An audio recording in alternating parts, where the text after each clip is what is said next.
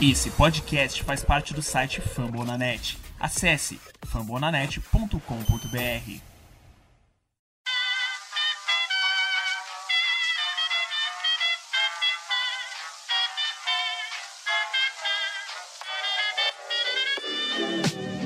Mais uma rebatida forte. E ela tá fora daqui!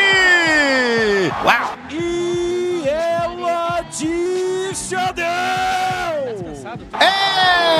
Home run! Aquele abraço.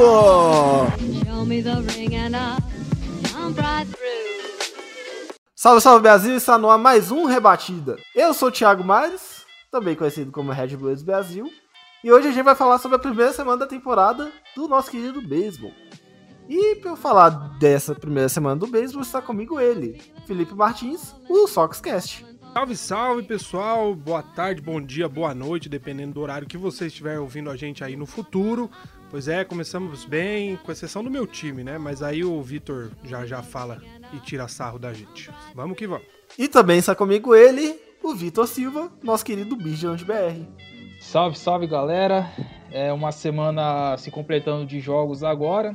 É, hoje vamos falar o Felipe já adiantou um pouquinho, né? Mas é, como todo começo de temporada, eu vou colocar o comparativo de 2019 para mostrar que não é bem assim que a, que a coisa funciona.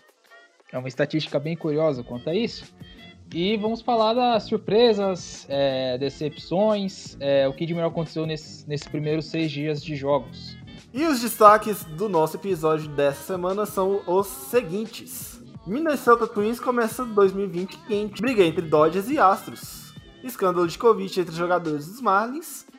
Crise em Boston do nosso querido Felipe, que a gente vai falar muito sobre eles. E o nosso jogador da semana.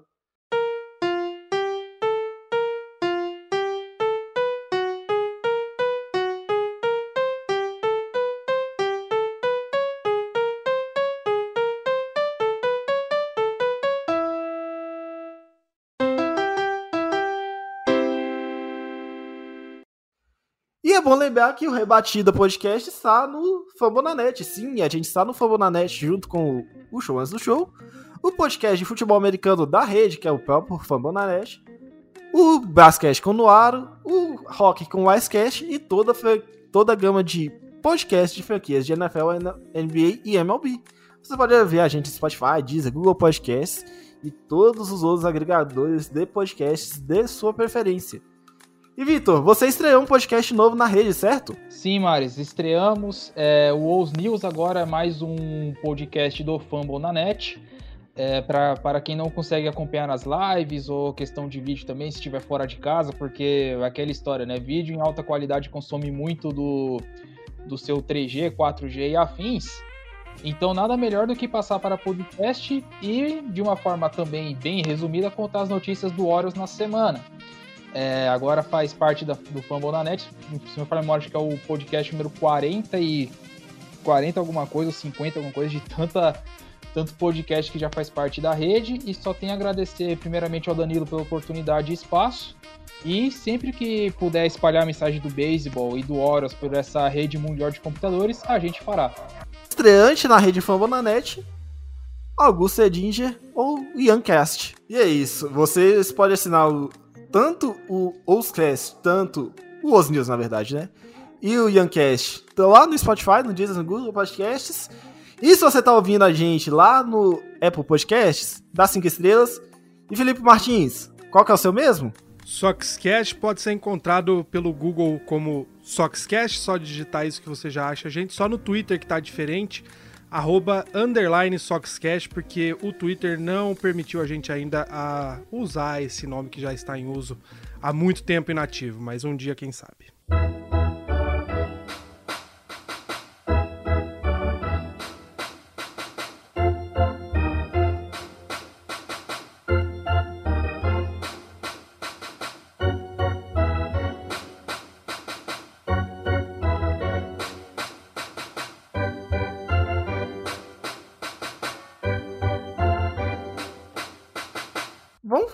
Fazendo re- fazer um resumo dessa primeira semana do beisebol, que já começou bem quente, né? Vou começar com o Vitor Silva, que tava. que assistiu mais jogos, eu acho. Vitor, é, a gente teve uma semana muito boa do, de início do Minnesota Twins, né? Verdade, Maris. É, quem acompanhou a, a nossa live que fizemos na sexta-feira, né? Com aquecimento para a temporada e, e recomendamos Twins e White Sox, né? Curiosamente, para acompanhar logo de cara. E acho que ninguém esperava que assim. O primeiro jogo foi muito maluco, né? Tanto o Jurito quanto o Berrios tiveram problemas. E depois do jogo 2, que o Dallas Keuchel é, conseguiu controlar o ataque de Minnesota, Minnesota, é, falando um português assim um pouco mais simples, é descambou. É, hoje tá 4-1, né? Vem de também vitórias na, na, na série contra o St. Louis Cardinals. Deixa eu ver se falei. Minnesota tá 4-1, vem de vitórias também na série contra os Cardinals. E. E por curiosidade aqui, é, Minnesota nesse intervalo aqui fez de 5 partidas. É um dos três que já tem, por exemplo, é 10 home runs, é, empatado com o próprio White Sox, inclusive. É, que mais? Pro- Aproveitamento no bastão da equipe é o quarto, só que é um pouquinho abaixo da, da, da média, assim, que a gente pode colocar como aceitável, né? Porque tá 24,7 até o presente momento. E com OPS mais de 116, é, de acordo com que essa estatística é aliada ao, ao- aos estádios e tudo mais, só fica é, um atrás do, da equipe Tampa, do Tampa Bay Rays. É, o desempenho do Minnesota também se dá bastante pelo ataque e é muito impulsionado também pelo ótimo início de temporada do, do nosso glorioso Nelson Cruz, né? Que até que tinha, que tinha três home runs até segunda-feira, quando gravei o. Quando tinha avisado na, na live, era um jogador que já tinha três home runs, hoje é o líder do time em WAR, né? Que é a estatística que fala de, de quanto que esse jogador contribuiu para vitórias da equipe. Ele é o líder com 0.5. Tudo bem que é pouco para um intervalo de cinco jogos, mas mas é bastante coisa para um intervalo de cinco jogos. Lembrando que tem cara que consegue o WAR de 5 em 162 partidas, né? Então, há de se conta isso. E é bom lembrar que 5 é o WAR de quem vai pros, pro All-Star Game, em condições normais temperatura e pressão, né, Vitor? Exato. E o Nelson Cruz até agora, em cinco jogos, é, 7, é 8 de 21 no bastão. É isso mesmo? 8 de 21 no bastão, que dá aproveitamento de 38%. É 7 corridas anotadas, que é o líder da MLB, como da MLB, né? Se eu estiver enganado. O Itálico é o que. O Nelson Cruz ele lidera por enquanto a liga em home runs, que a gente citou antes que é com, com 3. Em corridas impulsionadas, 11. Em corridas anotadas, 7. E em total base, né, que é quantas bases o jogador percorre quando ele consegue uma quando ele consegue uma rebatida que são 20. OPS mais de 272, que é muito acima da média desse intervalo curto de tempo. É, e o OPS normal de é, 1.361, né? Então o Nelson Cruz está impulsionando muito bem esse ataque de, de Minnesota e que, tá, e que também está impulsionando Minnesota para as cabeças da liga, como era previsto, né?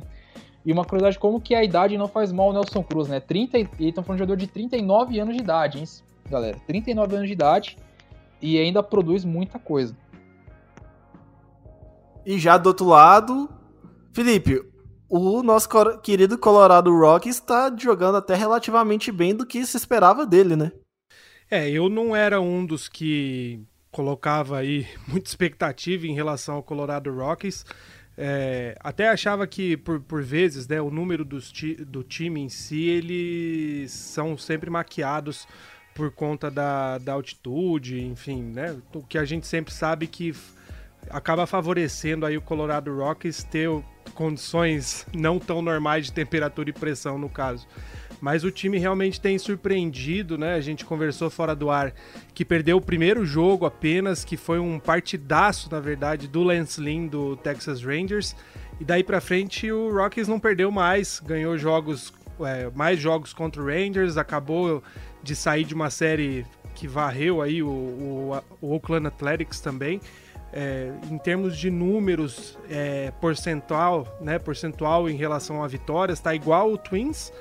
Questionável aí a questão de, de corridas produzidas, né? O ataque do Twins está bem melhor. Mas o Colorado, pelo menos em termos de arremesso, aí só cedeu nove corridas. E o time tá muito bem. Inclusive a questão do fator casa não fez diferença até agora, justamente porque todos os jogos do Colorado Rockies foram fora, né? Então eu, eu arrisco dizer aí que talvez o Colorado esteja até um pouco mais quente do que o Twins, mas por estar aí numa. numa. fora de um grande mercado, né? Jogando com. Só tem o Dodgers de time realmente impactante aí na, na atual temporada. O Padres também tem um hype. Mas, enfim, vamos ver, né? Eu, eu acho que se Colorado conseguir manter aí esse bom, bom aproveitamento, é, a gente ter melhores números do, do ataque em si, porque tá bem balanceado, né? Não tem nenhum jogador como o Twins tem o Kepler, como o Twins tem o Nelson Cruz. Rockies não tem ninguém que tá destoando muito dos outros, né? Eu acho que Trevor Story deve ser o melhor jogador hoje do elenco em termos ofensivos, né? O Arenado não teve um, um começo tão surpreendente assim. É, o David Dahl, se eu não me engano, foi o que, que atrasou um pouco o começo por conta do Covid, enfim. Mas é, se o time conseguir manter esses bons números, acho que vai ser uma boa surpresa, principalmente porque boa parte dos, dos analistas aí e até a gente aqui dava a- as divisões do, do lado oeste meio que garantia pro, pro Dodgers, né? Se o Colorado conseguir manter um bom ritmo, vai ser uma briga bem interessante aí para os playoffs. E curiosamente, a rotação do- dos, dos Rockies também tá jogando muito bem, né? Devo salientar que o, o German Marques, que jogou ontem contra o Oakland Athletics, jogou muito bem, né? É, exatamente. O, até um abraço aí pro, pro nosso amigo Thiago Cordeiro. O Thiagão tem o, o, o Marx no, no Fantasy, né? E eu acabei acompanhando. ah, realmente, eu não. Outra, outra surpresa, né? Outro que eu não esperava que fosse ver tão, tão bons números, né? E, realmente, os arrem- arremessadores do Rockies, como, como a gente falou, é um time que tá cedendo pouca corrida, né? É, se eu não me engano, foi o time que menos cedeu corrida até agora na Major League. E, e com folga ainda. O segundo, a gente tem aí o Cleveland que cedeu 15, Yankees também cedeu 15. é, e o Rockies cedeu 9 só. Então é um time que, jogando fora de casa, tá tendo uma postura boa em relação aos adversários. Eu acho sim que é um, um time que tá, tá se destacando com, com sobra aí na, na Liga Nacional. Em compensação, Felipe, o Red Sox tá em crise, né? já adiantando aí né, mais um assunto, realmente. A gente falou várias vezes aqui que esse seria um ano bem, bem tenso para Boston, porque, é, como falamos, não temos uma rotação. A Martin Paris veio para ser o quarto arremessador e subitamente virou segundo, porque o Eduardo Rodrigues não, não só não recuperou 100% da, é, do Covid-19, já tinha atrasado para começar a temporada, como foi descoberto um outro problema né, ligado ao coração, decorrência do Covid. Uh, Chris Sale em, fora da temporada para cirurgia, sua volta provavelmente para a temporada de 2021, se voltar para o começo. E cara, o Red Sox tem 16 nomes do, dos 30 são arremessadores. E se você juntar aí todos eles, talvez não encha uma mão dos confiáveis. A gente teve boas surpresas, que foi o bom retorno do Nathan Iovaldi. Foram dois bons jogos, inclusive um ótimo duelo ontem contra o Jacob DeGrom, que até metade do jogo foi pau a pau em termos de números, os dois estavam bem parecidos, né? É, o, e aí nomes de bullpen que foram descobertas, né? O Phillips Valdez entrou bem em todos os jogos. Heath Hembry também foi um bom nome, que tem sido um pouco mais confiantes. Agora, a tática de, de usar um opener, né, saindo do bullpen para tentar segurar o jogo para entradas se, se, é, seguintes, né? Cara, foi uma tragédia. O Josh Ozzy tinha ido bem os jogos contra Baltimore. Contra o Mets levou uma, uma um sacode, né? Não, não conseguiu segurar. Uh, o Zach Godley foi um que, que entrou melhor, tá sendo cotado para virar starter, tomara, porque não tem opção. E aí é essa situação que a gente esperava que pelo menos o ataque fosse render para para segurar as pontas que os arremessadores não estavam segurando, o ataque simplesmente está inoperante nesses, nesses primeiros jogos. A gente teve um, o jogo 1 com 13 corridas, que foi uma surpresa para criar uma expectativa boa pro, pro desempenho do ataque esse ano.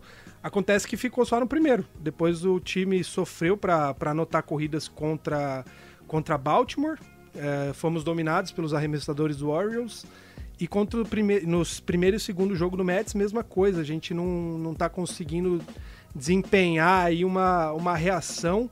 Geralmente é um jogador dos três ou quatro seguintes para que consegue uma rebatida ou uma andada, o ataque como um todo não está coeso. Por acaso, o único jogo que realmente demonstrou aí uma, uma unidade, uma coesão, foi contra o DeGrom, que na, na, anotou duas corridas na, contra o DeGrom, sai, ele saiu do jogo, segurou bastante o ataque, o Benintendi conseguiu é, tirar 16, 18 arremessos do DeGrom em dois at-bats, e contra o bullpen do Mets foi um estrago mesmo. O time anotou três corridas com, com dois eliminados, lotou base duas vezes e conseguiu garantir uma vitória apertada, mas vamos ver, né? Vamos ver se a partir de agora tem uma série contra o Yankees que vai ser mais difícil, depois uma contra o Tampa Bay Rays. Se o ataque engrenar, possivelmente o time vai bem daqui para frente. Se não, um abraço. É, e vão enfrentar duas rotações bem chatas, né? A rotação dos Yankees, que para mim é a melhor da Liga Americana, sem dúvida nenhuma que apesar que não vão enfrentar o Cole nessa, nesse primeiro momento, mas depois vão enfrentar a Tampa Bay que conta com Glasnow, com com Blake Snell, então vai ser bem complicado o, a vida lá em o jogo é em Tampa Bay ou em em Boston?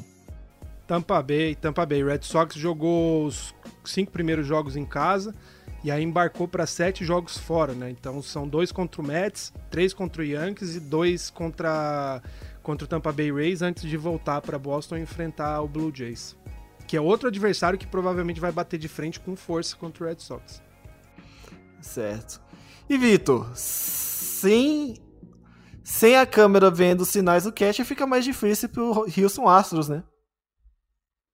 Fica muito mais difícil, como diria o meme, né? Sem minha câmera eu não consigo, ou sem minha lata de lixo eu também não consigo. É, o, desempenho do, contra o Seattle Mariners, principalmente do, do, do, do, do trio José Altuve, George Springer e Alex Bregman, foi tenebroso, ou, segundo Mauro César Pereira, foi pífio, foi patético, foi uma coisa absurda. E Houston Astros ainda teve, além da questão do, do das câmeras, do bate-lata e afins, também teve a, a redenção, digamos assim, ou retaliação de Joe Kelly, né? Que, por curiosidade, ele não estava no, no Dodgers quando o Dodgers perdeu a World Series pro, pro Astros, né? Ele foi pro, pro, pro Dodgers dois anos depois apenas, 2019. E ele tentou acertar a cabeça do Alex Bregman, tentou acertar a cabeça do Carlos Correa, causou a primeira briga da, da MLB. E não adianta, assim, é, eu não vou bancar o bom samaritano aqui, que a gente tá lidando com seres humanos. E quando você sai da razão, meu filho, esquece distanciamento social, esquece as coisas. Você vai querer ir pro braço, você vai querer discutir e vai ter a turma do deixar disso que também não adianta ter distanciamento social, que eles vão querer é, evitar apaziguar, enfim. Uma hora você vai ser quebrado. E por, por coincidência, o primeiro cara, digamos assim, jogador punido, né? Que essa história do Houston Astros, foi o Joe Kelly. Ele acabou pegando um gancho da, da MLB, depois da, da tentativa de acertar a cabeça dos jogadores, né? Por lance perigoso e tal. Foi punido e ele já falou que não vai se desculpar com ninguém, inclusive postou uma foto colocando os três tenores como filhos dele, né? Como bebês que foi algo assim, uma cena que, para aqueles que, que buscam justiça, né, digamos assim, para aqueles que, que defendem e que acham que a punição do Astros foi muito branda, é, punição assim que foi um, não diria um deleite, mas foi uma resposta que sim, é, ninguém concorda com isso, a galera tá insatisfeita, é, que, querem mais pulso firme do Robert Manfred, que ele teve pulso firme com o Joe Kelly, mas não teve com jogadores que que claramente sabiam das trapaças, sabiam do que aconteciam e ganharam o título por causa disso. E nada foi feito e sobrou para quem comandava, né? Sobrou para o manager, sobrou para a franquia, né? Sobrou entre aspas, né? Porque a punição foi muito, digamos assim, foi branda, né? Sobrou para o general manager também, então foi foi algo assim que por mais que já esteja datado, ainda não não desce, sabe? E o que o Joe Kelly fez, é, por mais que você coloque assim que, que foi perigoso, né? E realmente, você tomar uma bolada a 90 e poucas milhas por hora na cabeça pode dar umas sequelas assim. É, tenebrosas, né? Então é algo assim que, que pensando do ponto de vista para cuidar da saúde do jogador, é, é algo de, de alta periculosidade e teve cara que, que meio que comemorou né, essa questão do, do da punição do Joe Kelly pela periculosidade, mas não pelo, pelos motivos, né? Então fica esse, esse recado aí à, à liga, né? E voltando à questão do Houston Astros como equipe, é, Houston Astros até o momento na temporada tá empatado com o Oakland Athletics na divisão oeste, né? Para quem esperava um passeio do Houston Astros e cogitaram que o Houston Astros é, seria o melhor time da, da Liga Americana, né? Não no geral, né? Que no geral projetaram o Dodgers, está empatado com o Oakland, né? Ambos os times estão, estão 3-3. Vitor, e... o ah. Dodgers é da, Liga, é da Liga Nacional, você quis falar Yankee, certo? Não, é que, é que eu pensei, é que assim, o raciocínio era, geral colocaram Dodgers na MLB inteira. Ah, MLB tá. inteira, Dodgers, Liga Americana colocaram Astros. Entendeu? Ah, tá. Entendi. Então vou, vou tomar um raciocínio aqui só para deixar claro. Bom, e quanto à campanha do Houston até agora na, na temporada, eles, na divisão eles estão empatados com o Oakland Athletics é, com 3 vitórias e 3 derrotas, né? Aproveitamento de 50%. É, por exemplo, times com 50% da temporada, você tem até agora o Blue Jays e você tem o Orioles também, que ambos estão todos com 50%, só que Houston lidera sua divisão, né? Então, Houston, em teoria, né, estaria na pós-temporada. Só que, no geral, assim, da Liga, Ameri da Liga Americana, o Houston é que teria a melhor campanha, né? Só que isso não é, não é isso que a gente tá, está vendo no momento, apesar que Houston teve uma série de início contra Seattle e venceu, apesar do, do, do, início tenebroso dos melhores jogadores da equipe, sem câmera, lata de lixo e, e afins. Só que depois acabou é, perdendo a série em casa para Los Angeles Dodgers. Então o sinal de alerta fica ligado. Ainda mais que Houston também não terá o Justin Verlander, né? Que alguns apontaram que ele já estava fora da temporada, ele mesmo desmentiu. Essa história ainda está um pouquinho mal contada, mas as cenas dos próximos capítulos envolvendo a equipe do Astros prometem bastante.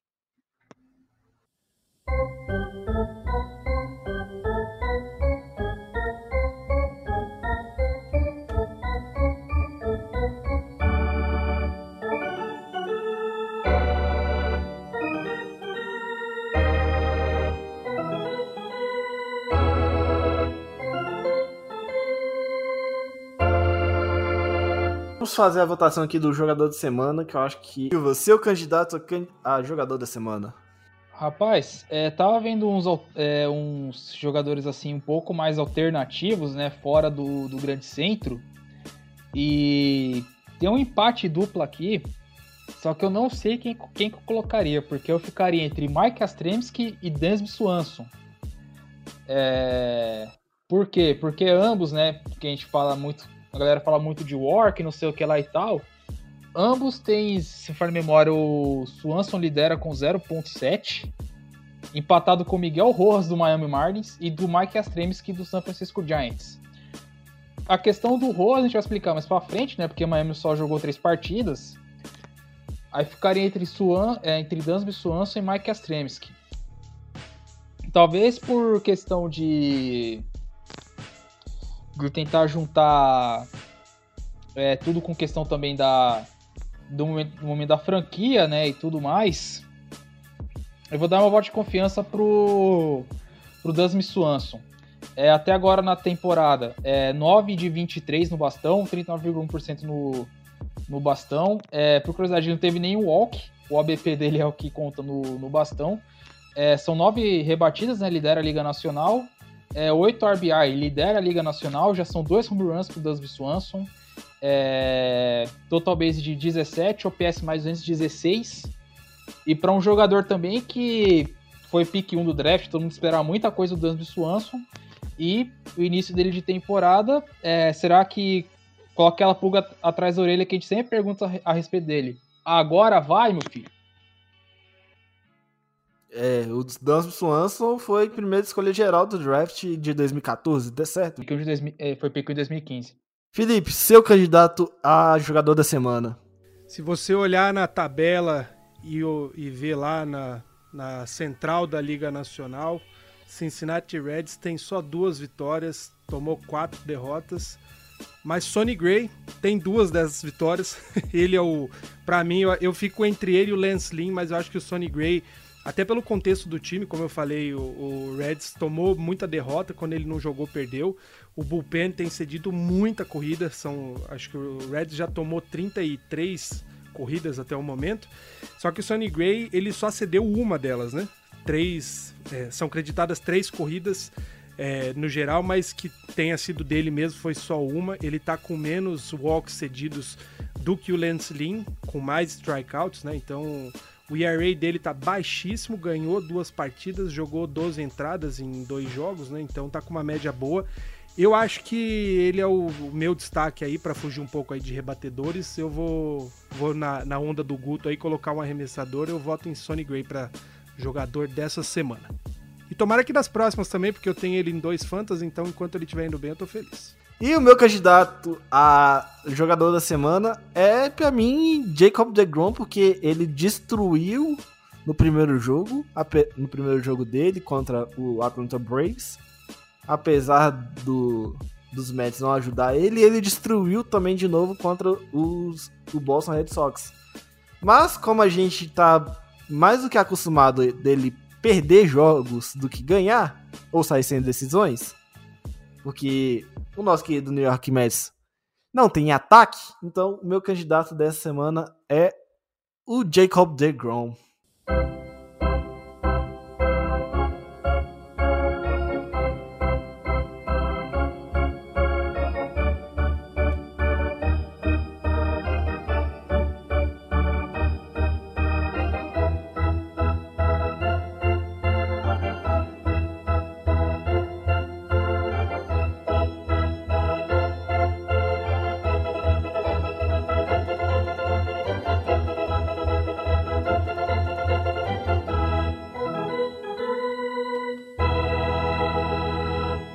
Mas galera, a gente já tá no segundo bloco e esse é o bloco das tretas.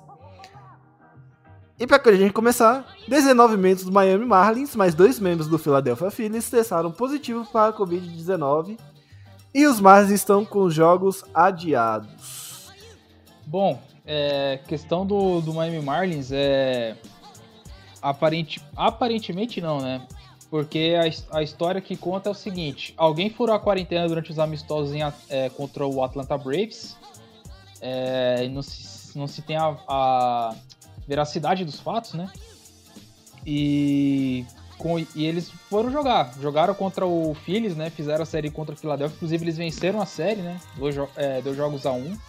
Só que na segunda de manhã veio a bomba, né? Dos jogadores que foram. É, testaram positivo, jogadores e membros da comissão técnica. E nisso acabou dando.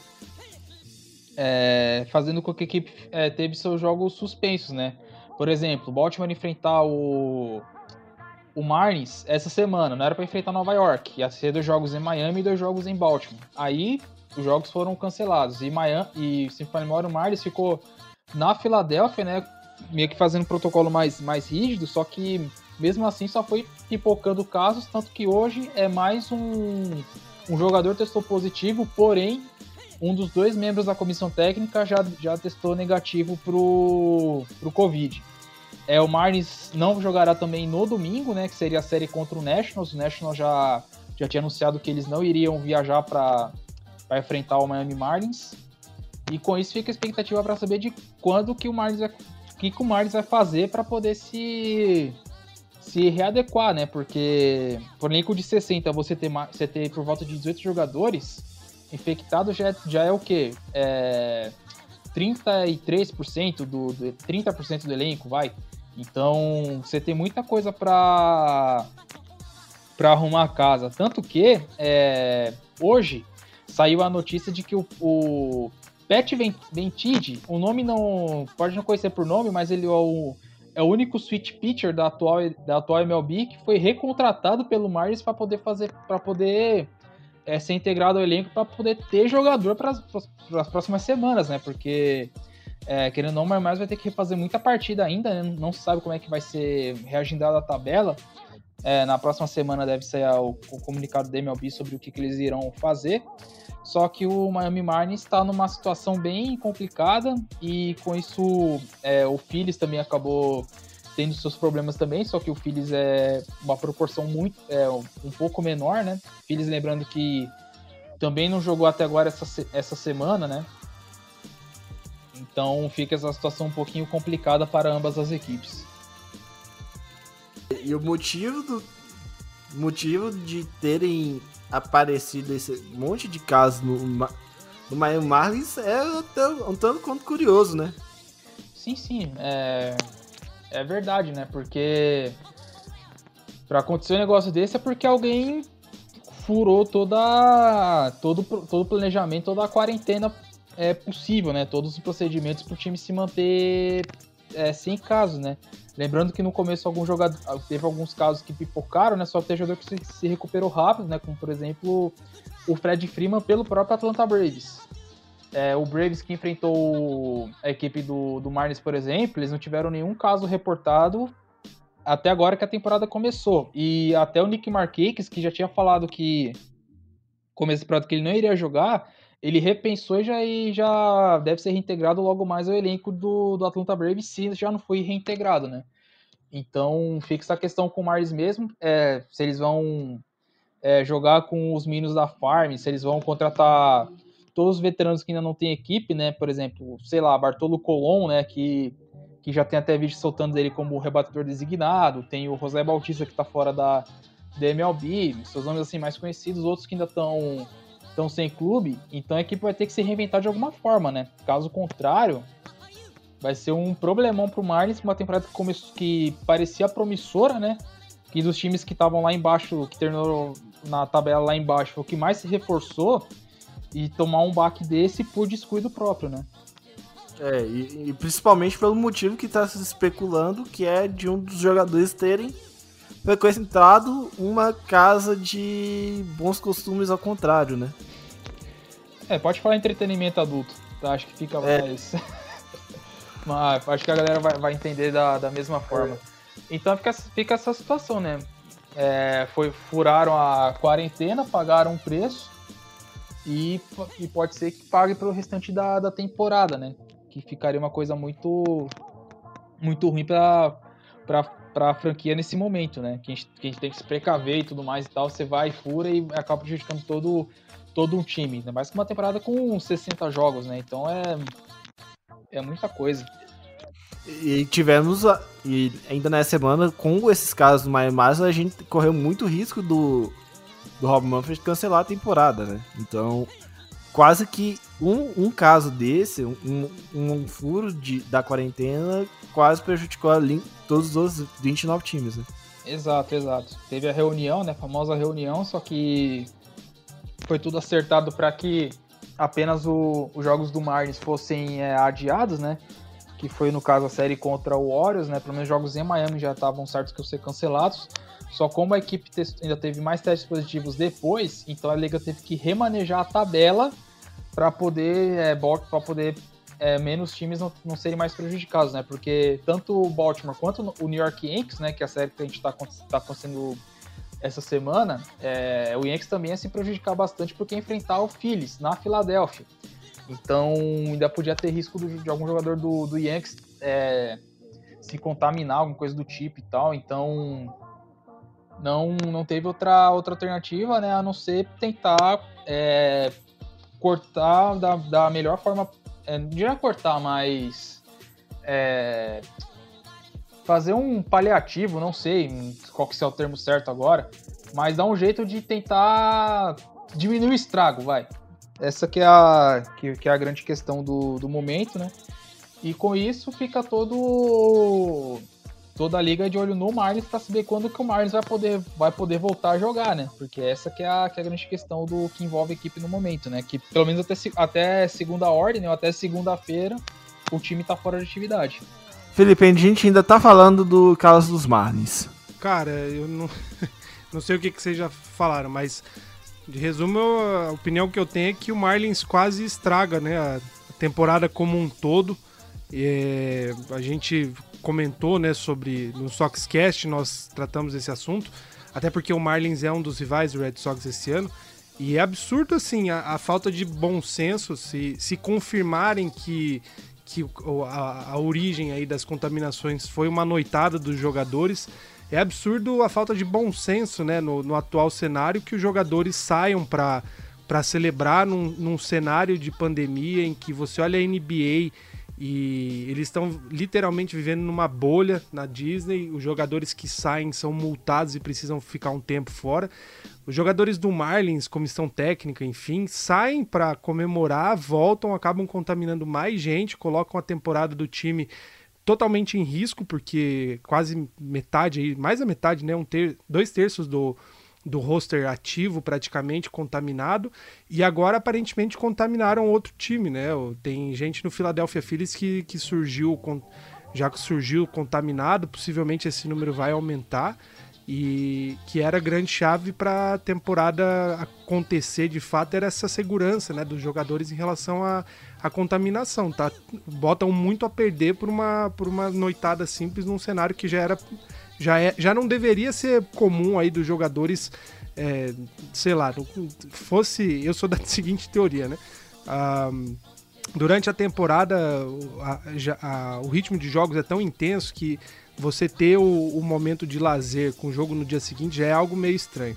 Num cenário de pandemia que tá todo mundo dentro de casa, meu, você sair para comemorar, sabendo que não deve, colocando em risco não só a temporada do seu time, mas de outros 29, cara, é irresponsável, né? Tomara que morra aí a, a, a essa, esse avanço de contaminações para não colocar em risco o restante dos jogos. Joe Kelly Fight Club abriu uma filial em Los Angeles e já teve seu primeiro combate em Houston. É o que a gente falou na abertura, né, Maris e Vitor? É, a gente viu aí o, a atitude do Joe Kelly, você pode até questionar se ah, ele deveria ter feito isso ou não, mas era esperado, na verdade, eu acho que demorou inclusive para acontecer que os jogadores é, reagissem a, ao que o Houston Astros fez na temporada de 2017, agora que veio a público. O Joe Kelly ele é famoso por ser esquentado, né? Como o torcedor do Red Sox deve lembrar, ele já havia entrado em briga contra, contra atletas do New York Yankees, foi daí que surgiu o Joe Kelly Fight Club. Mas eu sou da teoria de que se ele quisesse de fato ter acertado cabeça de alguém, ele teria conseguido. Ele não é tão ruim assim, né? A gente brincou que no, na pré-temporada ainda o, alguns jogadores do Kansas City Royals acertaram é, jogadores do elenco do Houston Astros, mas na época falaram que porque os jogadores do Royals eram ruins mesmo. Eu não acho que seja o caso do Joe Kelly, eu acho que ele acertou exatamente onde ele queria ter acertado, na verdade ele não chegou a acertar, né? Foi quase. E, enfim, eu acho que a, a, a atitude dele já era esperada. É, não vou entrar em juízo de valor se é correto ou não, eu acho que foi uma manifestação. Se a liga permite esse tipo de coisa, de você acertar intencionalmente, é, eu acho que a punição foi bastante severa. O jogador vai perder aí é, 22 jogos, né? Seria o equivalente né, a 22 jogos numa temporada, temporada normal, então são 8 jogos de gancho, por, um, por uma atitude que qualquer outro jogador poderia ter. E eu acho que fica uma linha muito tênue no que, que vai ser considerado aí esse ano uma provocação, né? Você, o arremessador acertando o outro jogador. O que, vai ser considerado provocação ou realmente parte do jogo, né? Então é, eu, em partes, fico feliz com a atitude do Joe Kelly aí por ter é, feito o que muita gente gostaria de fazer contra os jogadores do Astros. E fico triste que a Major League foi tão rigorosa assim na, na punição, sendo que, que é parte do jogo normal. Eu acho que ele, ele exemplificou aí o, o, sentimento de muita gente em relação ao Astros. É, eu, eu acho que a grande questão do Joe Kelly tanto que saiu até na punição. Ele não foi punido por conta do, dos arremessos dele. Ele foi punido por taunting, tanto que até o David Roberts também foi punido, né? Então, questão das boladas, eu acho que era meio que pra, pra dar uma limpada no, no dos casos dos Astros, né? Porque eu, eu acho que o Rob Manfred meio que sabe que ele deu uma punição aquém do que ele poderia ter dado, né? Eu acho que foi mais um sinal da, da liga, né? Deixar bem claro que esse ano não vai ser tolerado nenhum tipo de provocação Até porque eu acho que eles já imaginavam que, que teriam conflitos em relação ao Houston Astros, principalmente. Mas acho que é mais um statement, que é o que tem faltado aí, o pulso firme da, da Major League Baseball em relação a problemas latentes, né? Então, eu acho que foi mais nesse sentido, assim, é mais um, um sossega para todo mundo e fala, ó, a partir daqui esse é o limite. Passou disso, vai levar uma punição parecida. Eu acho besta, vindo do Manfred não me surpreende, mas vamos lá, né? Torcer para que uh, não tenha mais caso, enfim, o recado tá dado pro Houston Astros, até acho que hoje, né? A Major League Baseball soltou aí uma, as informações sobre como vão ser punidos a partir de agora é, a, a, questão de roubo de sinais usando o meio digital. Então, é, é, a liga se protegendo de críticas do futuro porque saiu barata né, a punição até agora no Houston Astros. É o que o pessoal está falando. A punição para o, o Joe Kelly foi muito mais rigorosa em termos de impacto no time do que foi para o Houston Astros até agora. E Vitor, você acredita que algum, joga é, algum outro jogador tente fazer alguma outra coisa, alguma coisa parecida que Joe Kelly fez contra o Silson Astros? Agora de cabeça assim, eu não sei se algum outro tomaria as dores para fazer igual. É, não sei dizer se caso, sei lá, algum slide assim, ignorando totalmente regra de distanciamento social, de respeito ao jogo e tal. Não sei dizer ao certo. Porque a questão do. O Joe Kelly meio que sentiu as dores, só que você não vê assim um outro jogador é, explosivo na, na liga assim que, que vá tomar as dores. É, por exemplo, Marcos Stroman é, acabou levando as dores e criticou a MLB pela punição do em cima do Joe Kelly. Só que o Stroman joga no Mets, né? Ou seja, Mets só enfrenta o Astros numa se ambos forem para World Series é, esse ano. Ou enfrentariam daqui a dois anos, né? Que é quando a do... não dois não é, três anos, que é quando a tabela vai dar é, o, é, Liga Americana Oeste contra a Liga Nacional Leste. Então, não vejo assim, pelo menos na minha visão, não vejo nenhum jogador hoje que faça parecido com que o, com que o Kelly fez, né?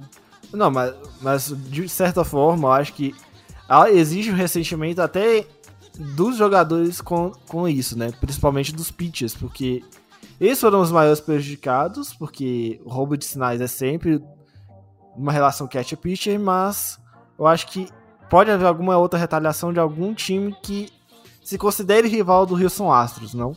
Eu acho meio improvável, cara, porque assim, outro que pode tentar fazer alguma coisa, ou o contrário é com o Mike Fires, né? Que foi o que entregou o esquema, lembrando que tem que ambos são rivais de divisão, né? Tanto é, Houston e Oakland. Mas aí seria meio que retaliação da parte do Astros contra ele. Eu acho que seria outro um caso assim à parte. Mas assim, outro jogador assim que meio que se sinta é, prejudicado, algum arremessador, eu hoje eu não consigo ver ninguém assim. Talvez por questão de validade e tal. Não creio que seja alguém do, Tex, do, Tex, do Texas Rangers, né, por exemplo, que, que são equipes que, que são meio que vizinhas, né? Rivais de divisão também hoje da, da MLB. Mas, é, sinceramente, eu só pensaria, tipo, no caso contrário do que agora você falou, da uma retaliação, retaliação do Astros com o Mark Fires, né? Se o Mark Fires foi escalado para enfrentar a equipe do, de Houston nessa temporada.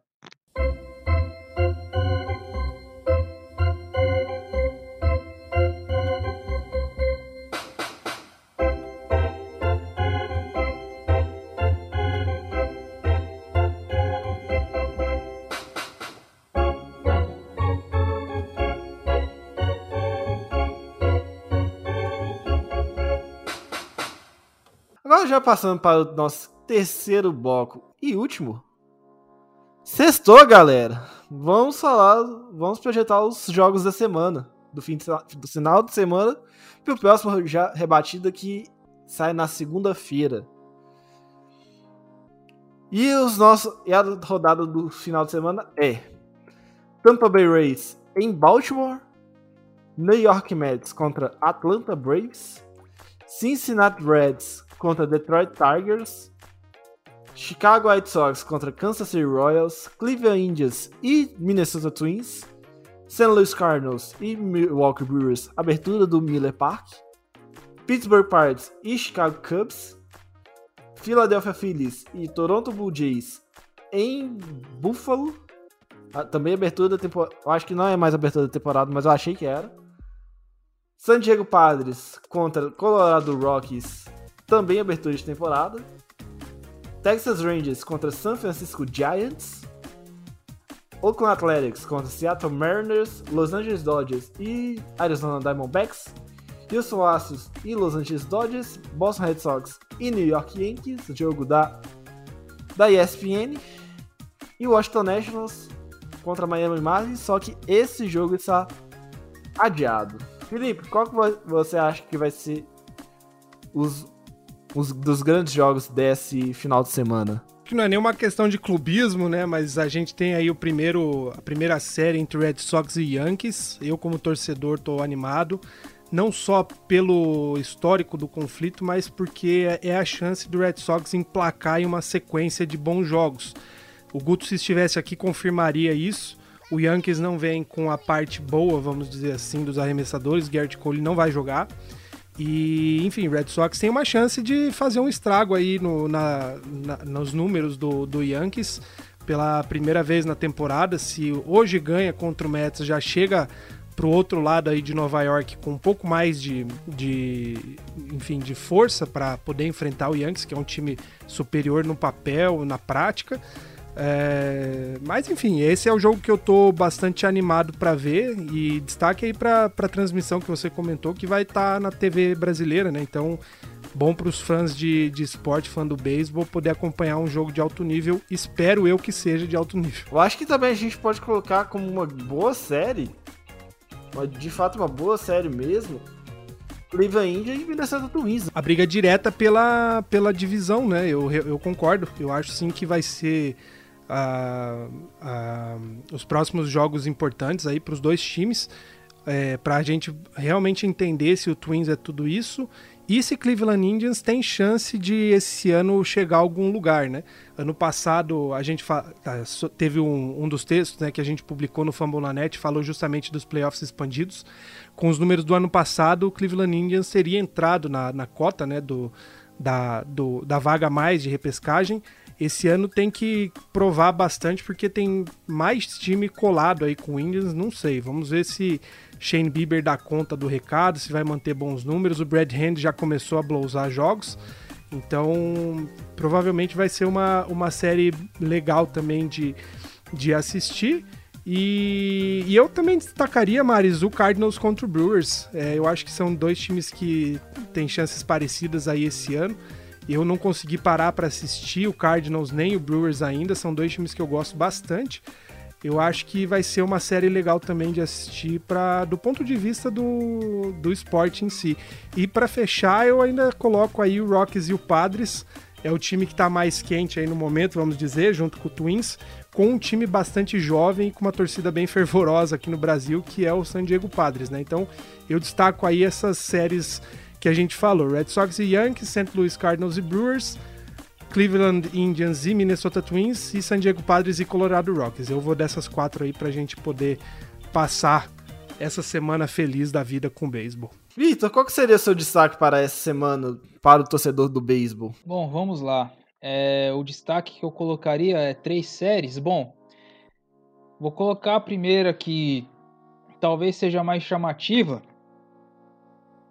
É, não só por ser um, um clássico, mas porque sempre atrai atenção, não importa a fase que esteja, Yankees e Red Sox. É, vai ser, acho que é a primeira vez que vão ter o, o jogo entre os dois com, com o estádio vazio, né? Que vai dar uma, um ambiente totalmente estranho a- ao duelo, apesar do Boston ter começado muito mal a, a temporada, muito aquém do que se esperava, o Yankees numa boa, só que é aquela coisa, né? Quando é, os dois costumam se, se enfrentar, é, geralmente dá, dá briga cabeça a cabeça.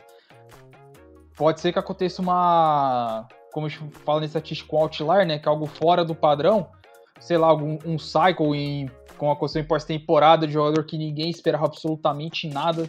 É, pode acontecer viradas históricas, então é uma série que você, te- que você tem que abrir o olho. É, se você quiser entender a questão de rivalidade, é as- acompanhe Yankees e Red Sox, que vale bastante a pena. É, o segundo duelo, é, como vocês já citaram, é, vou colocar também que é Cleveland e Minnesota, porque o Indians também começou a temporada muito bem, apesar de ter enfrentado adversários, em teoria, um em reconstrução e o outro querendo se provar para estar tá lá em cima, que, que, são, que são Royals e White Sox respe res, respectivamente. E é uma série que tem tudo para ser muito boa, porque seria praticamente, em teoria, o ataque de Minnesota contra a rotação do Cleveland Indians. E a série que eu colocaria como alternativa, aquela para você se divertir, se deliciar, eu colocaria Colorado, Colorado e San Diego. Porque San Diego a gente tinha colocado já na semana passada, que é um time que, que pode ser um dos mais divertidos de se acompanhar. É um time que começou bem a temporada, venceu 4 de 6 jogos. Colorado, que a gente já citou, é o líder da, da, da divisão, né? Da divisão oeste, não é o Dodgers, é o Colorado Rocks e vai ser a, estre a estreia do Colorado em casa na temporada. Então é uma série que tem tudo para ser bem, bem movimentada, bem agitada nesse início de temporada. E não sei se eu colocaria essa série à parte, ou como menção honrosa, talvez a galera até me estranhe, mas eu colocaria Tigers e Cincinnati Reds também. É, porque Cincinnati, apesar da campanha ruim, tem muito talento de sobra. E o Tigers, que não tem uma equipe muito conhecida por ser uma das favoritas, tá positivo. É 4-2 na temporada, então é um duelo assim para colocar a parte assim, porque pode, pode, pode acontecer qualquer coisa. Lembrando que foi a série que abriu a temporada, foi Detroit Cincinnati, no Great American Ballpark, em Ohio. E a gente foi aquela que falou que ia derrubar comentarista, né? Que Detroit conseguiu engrossar bastante, então vai ser a volta, né? Então é um duelo que vai chamar bastante atenção e não. E é a recomendação que eu deixo pra galera como menção honrosa: Tigers e Reds. Bom, a minha série que eu vou recomendar para todo mundo vai ser St. Louis Cardinals contra Rocky Brewers, porque é o ti... são os dois times que ficaram em primeiro e segundo da, da divisão central da Liga Nacional ano passado. Então, é, eu espero muito dessa série, apesar do Christian Yelich ainda não estar jogando full power. Ele, tá, ele é o segundo jogador hoje na liga com mais strikeouts, perdendo somente para Ronald Alcunha Jr., eu acho. É Ronald Alcunha, só que eu não sei se ele é Júnior. Enfim. É, então eu vou dar um destaque, óbvio que eu vou ter que dar o um destaque para New York Yankees contra Boston Red Sox, que é a maior rivalidade do beisebol. Talvez a maior rivalidade dos esportes americanos, se não for dos esportes. Depois eu coloco Cleveland Indians e em Minnesota Twins, com o Twins pegando fogo. E o Cleveland Indians ainda está jogando bem, curiosamente. Então é uma série que vai ser bem legal de assistir. E como é uma série alternativa, eu coloco o ótimo ataque, o ótimo ataque dos Mets contra o maravilhoso bullpen dos Braves. Tudo isso ao contrário, tá? New York Mets contra Atlanta Braves. Eu acho que vai ser uma série muito divertida, mas a gente não pode esperar muita coisa. A gente pode esperar muita paçocada, para ser bem sincero. Vocês querem dar algum destaque para algum alguma série assim que o se não tiver muita coisa para fazer, se não tiver jogo no horário, alguém você, eles vão lá e assistam? Bom, Felipe não falou nada, deixa comigo então. Bom, uma série, se você não tá fazendo nada pra, pra galera acompanhar, bom, eu colocaria aqui. É, vai, dá pra colocar São Francisco e Texas, vai, uma série bem alternativa mesmo. São Francisco 3-3 na temporada, que é até uma uma campanha 50%, né? Mas tem vários times que projetaram mal que estão bem, né? Então, há de se lembrar também para acompanhar Mike Astremski e o Texas, né? Porque é um ataque forte, né? Vai ser os jogos em São Francisco. E a tendência para ver o que, que, vai acontecer com, com o Rangers, né? Sem o Corey Kluber agora, né? Que só deve voltar em setembro se voltar, deve voltar como relief. Então vai ser uma. colocar assim, bem alternativo mesmo, porque pode que é uma aquelas séries que você não dá nada, mas pode acontecer qualquer coisa. Então pode, fiquem atentos a São Francisco e Texas. Lembrando que será o reencontro de Hunter Pence com o Texas Rangers, né? Tem que se lembrar, tem que se, sempre se frisar isso. É o primeiro reencontro, né, desde que o Hunter Pence saiu dos Giants, né? Positivo. Só que o jogo é em São Francisco, né? O jogo não é no Texas. Mas fica o recado, né? Porque são dois times que ninguém é, ninguém espera, né, muita coisa. Com o decorrer da temporada, é sem ofensas texano, mas com o de temporada do Texas tá muito aquém de um time que projetava sonhar alto.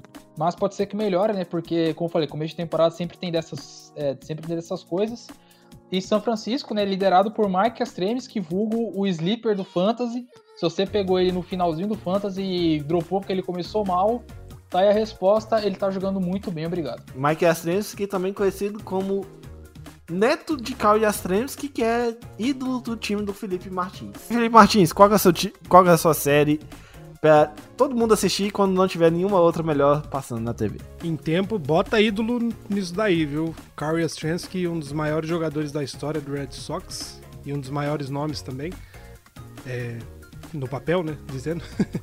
Eu acho que um jogo legal aí pra você assistir quando não tiver nada além disso passando é justamente Cardinals e Brewers, porque vai ser no meio da tarde. Brincadeiras à parte, eu reforço aí Cleveland Indians e Minnesota Twins, porque vai ser o duelo de um dos melhores ataques até agora contra um bom arremessador que é o Clevinger. Então eu acho que esse é o jogo que se você quiser assistir um na hora, é, são outros quatro, né? Passando, é, começando no mesmo tempo, mas vai ser tudo meio encavalado. Eu iria de, de Cleveland Indians e Minnesota Twins.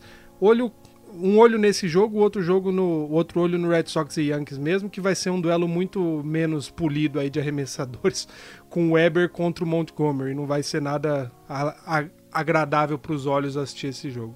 E é bom lembrar que Red Sox e Yankees vai ser o jogo do Sunday Night Baseball, tá?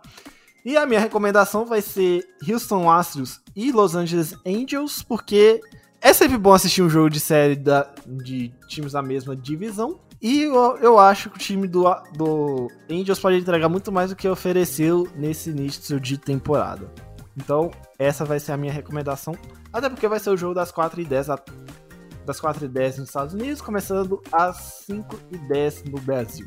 É, Felipe, você gostaria de adicionar mais alguma coisa? Deixar um beijo, um abraço, um recado? Eu deixo o convite aí para o pessoal, principalmente que está no Twitter, se puder dar uma força pro perfil do Soxcast no Twitter, repetindo é arroba underline Soxcast. Nós, pro começo da temporada, contamos aí com a arte incrível do, de um parceiraço nosso que é o Fernando Zornoff. Ele revitalizou toda, toda a identidade visual do Soxcast, ficou muito legal. Não é porque eu, eu faço parte do projeto, mas realmente foi feito com muito talento. Nós mudamos nossa vinheta também, teve oferecimento de uma, de uma banda de São Paulo, melhor estilo Irish Punk aí. E enfim, estamos com bastante coisa nova, tentando acompanhar jogo a jogo as jogadas. E, e, enfim, fica aí o convite pro pessoal acompanhar a gente pelo Twitter também, dar aquela força, compartilhar o projeto com, com os amiguinhos. E se eu puder deixar uma recomendação também, eu não, não sei se a gente ainda faz isso por aqui, mas há poucos dias, eu sei que é um filme que já está há bastante tempo na Netflix, eu assisti o, o documentário sobre o Chen Min Wang, que, que foi um grande arremessador aí por um tempo curto no New York Yankees, mas mostra bem, bem nítida aí a, a, a dificuldade que um jogador que se, se lesiona cedo, é, a dificuldade que ele pode ter para voltar a atuar em, em, grande, em grande nível, né, com, no, no, no beisebol da Major League. Até porque a gente teve esses dias aí o retorno do, do Daniel Bard pelo Colorado Rockies. Ele estava desde 2000 e 2007, 2011, não sei. Mas enfim, já bastante. Ele ficou sete anos sem jogar. É, ele ficou sete anos sem jogar e ele voltou e ganhou o jogo, né? Pelo, na, na reestreia dele, ele ganhou. Então, fica aí mais uma, uma história de superação bem legal para quem gosta de acompanhar esse tipo de coisa dentro do esporte. Vitor, suas recomendações, seus recados? Bom, minha recomendação é, não vai ser um livro, não vai ser um filme, sim, vai, vai soar estranho, vai ser uma conta no Twitter. É, o nome da conta, é, já que se falou bastante de Joe Kelly e companhia, é, a com, o nome da conta no Twitter é o arroba Asterisk Tour. Asterisk com K no final. É, que, Eu já sei qual que é. que é uma conta voltada a mostrar toda a trajetória pós escândalos de sinais do Houston Astros. É, Vou até ver aqui se, se tem o dono da conta, se fala quem é. Não fala quem é. É uma conta que começou em fevereiro desse ano e já tem mais de 200 mil seguidores. 200 mil seguidores. Eles mostram, né, tipo, as, algumas estatísticas, por exemplo, que é a última que tem aqui do. Por exemplo, do George Springer, que ele só tem uma rebatida no meio da zona, dá 1 de 7, o restante zerado. É o George Springer, galera. E é um cara que era sempre cotado alto como um dos melhores lead-offs da, da liga, que tá muito abaixo. É, ele, eles também mostram, por exemplo, estatísticas contra o Houston Astros, né? Por exemplo, é, na partida de ontem, Altuve, Bregman, Springer e Redick combinaram para 8 de 28 nos dois jogos contra o Dodgers. Não, 8 não, minto. 0 de 28 em dois jogos. 0 de 28. E tem aquelas zoeirinhas é, básicas, né? Quando tem algum é, K, strikeout looking, a frase é, é, é, mais difícil quando você não sabe o que vem, né?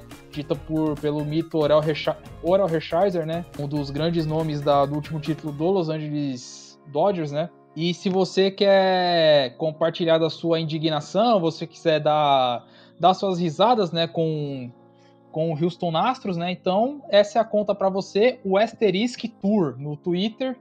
E veja todas as, é, digamos, temporada normal, sem nada externo envolvendo a equipe do Houston Astros. Massa. Cara, eu, eu ri porque eu, eu sigo essa conta também. Ela é maravilhosa. Sim, cara, é sensacional. Se tivesse o Instagram, seria melhor ainda. Não, Instagram é virar uma bagunça, cara. Você não tem ideia. Nossa, mas seria maravilhoso, bicho. Bom, pra não ficar tão estranho assim, eu também vou, vou indicar um Twitter, só que um Twitter mais, um pouco mais sério, que eu acho que o, o Vitor não segue ele. Pelo menos, ou pelo menos não deveria estar seguindo, né? Que é o Old Time Baseball, Baseball Photos, que eu vira e mexe, eu, eu dou um retweet na página deles, porque eles mostram fotos, eles colorem fotos antigas, então tem fotos do Baby Ruth com a camisa do Red Sox e camisa do Zian coloridas, fotos do Lou Gehrig, fotos de outro, vários outros jogadores das antigas. Eu, eu costumo brincar que sempre a foto que eu posto é do do Polo Grounds, porque o Polo Grounds é o, um dos maiores, os estádios mais icônicos do beisebol, da, da, história do beisebol. Então eu sempre dou, vou lá dar um RT e é uma conta sensacional. E agora eles estão com. Eles vão. Estão fazendo no Kickstarter um, um livro é, de figuras dos 100 maiores jogadores de beisebol do último século. Então, é um pouquinho caro ajudar lá no Kickstarter, 40 dólares, mas ajuda, se puder, ajuda, dá uma moral lá pros caras, que, claro que se você comprar o, o livro, você vai receber, né? Se você dá uma ajuda pra eles lá no Kickstarter, você vai receber. Então, é uma coisa sensacional. Old Time Baseball Rave, é, Old Time Baseball Photos, o arroba OT Baseball Foro, foro com PH. Então é isso, senhores. A gente fica por aqui. Segunda-feira a gente tem de novo episódio do, do Rebatida. Sim, a gente agora está com dois episódios toda semana. Um na sexta e outro na segunda. Um beijo, um abraço e até lá, galera.